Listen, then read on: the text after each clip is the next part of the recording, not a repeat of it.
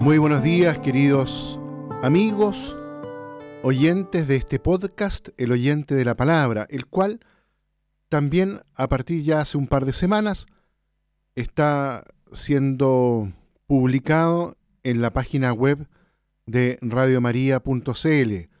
Así que ahí también lo pueden encontrar.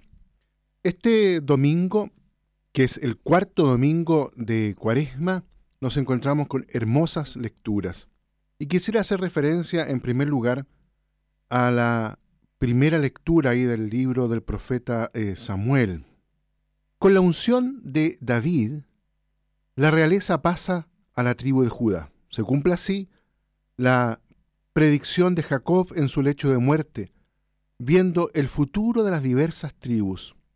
También el anciano Samuel debe aprender a mirar con la mirada de Dios, pues el Señor ha visto entre los hijos de Jesé un rey según su voluntad y manda al profeta consagrarlo.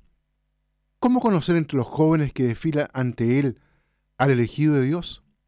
Samuel ve las cualidades del primogénito parecidas a las de Saúl, pero el Señor indica otro criterio de discernimiento. El ver de Dios es distinto del ver humano, porque Dios mira el corazón, no el exterior. De acuerdo con este mirar divino, Samuel entonces descarta a los hijos mayores de Jesé y procede luego sin dudar a consagrar rey al menor, sin tener en consideración a su padre.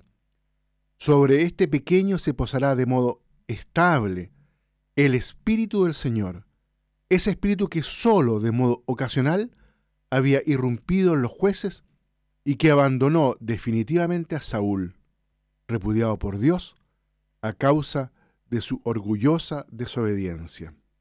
Miremos ahora brevemente la segunda lectura en esta oportunidad de los Efesios, ahí en el capítulo 5, en los versículos del 8 al 14. La palabra clave de este texto es la palabra luz. Es una clara alusión al bautismo, sacramento de la iluminación. Por medio del bautismo, los cristianos se convierten en hijos de la luz, es decir, en miembros de Cristo, luz del mundo. Por esta real transformación se consigue una vida distinta, de modo que las obras de los cristianos sean fruto de la unción recibida, la fragancia de Cristo, el perfume de su nombre que se difunde para llenar toda la tierra.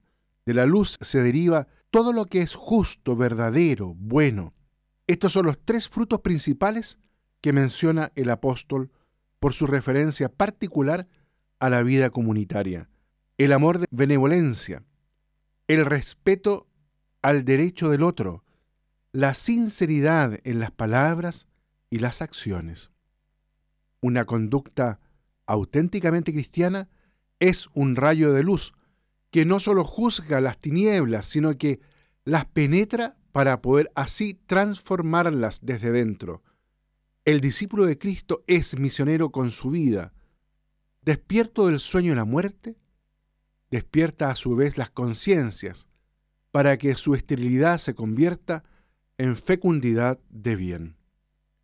Miremos ahora el Evangelio, un hermoso texto que nos regala la liturgia en este día domingo, tomado de San Juan, ahí en el capítulo 9, en los versículos del 1 al 41. La narración del milagro del ciego nacimiento cobra toda su plenitud teológica en el contexto en que aparece, es decir, la fiesta de las tiendas, durante la cual Jesús se revela como luz del mundo, suscitando la consecuente polémica con los judíos.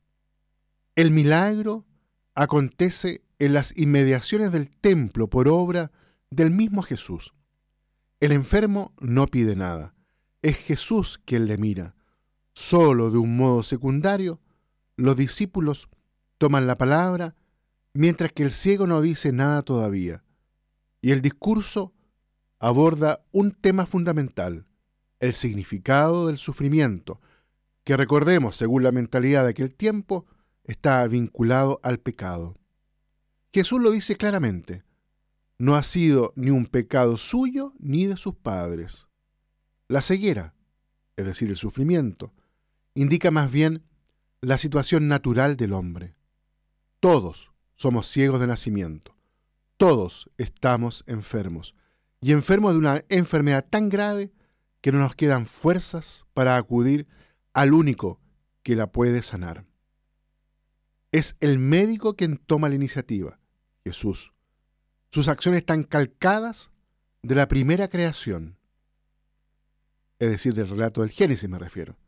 Para que el hombre pueda ver la luz, se precisa, por lo tanto, una nueva creación. Luego Jesús da un mandato al ciego, quien, a diferencia del primer Adán, ahora éste obedece. Él no conoce a Jesús, pero su obediencia es el acto de una gran fe, de total abandono. De él brota una sabiduría que viene de lo alto, sabe dar verdadera gloria a Dios con las palabras y con la adoración. Los quiero invitar, queridos auditores, para que esta reflexión este día domingo la terminemos entonces con una breve oración. Aquí estamos, Señor Jesús, luz radiante de la gloria del Padre, a tus pies, como ciegos, ignorantes de su enfermedad. Míranos, Hijo de David, como miraste a tus discípulos cargados de sueño en la luz del tabor. Despiértanos, Señor Jesús, verdadero sol sin ocaso. Ilumínanos y quedaremos radiantes. Cúranos, Señor Jesús, con el leve rozar del dedo de Dios y con la palabra que abre los ojos y corazones a la luz. Envíanos, Señor Jesús, a la piscina del bautismo de la vida nueva. Danos a tu Madre, Señor Jesús, cántaro de oro para sacar agua viva de la fuente de tu corazón traspasado por nosotros en la cruz. Guárdanos, Señor Jesús, en la prueba de la fe, para la que todos pasamos como la pasaste tú, Señor. Manifiéstate, Señor Jesús, luz gozosa del día eterno, poniendo sobre nuestros labios el grito del ciego sanado. Creo, Señor. Muy bien, queridos auditores, que Dios los bendiga a todos y a cada uno.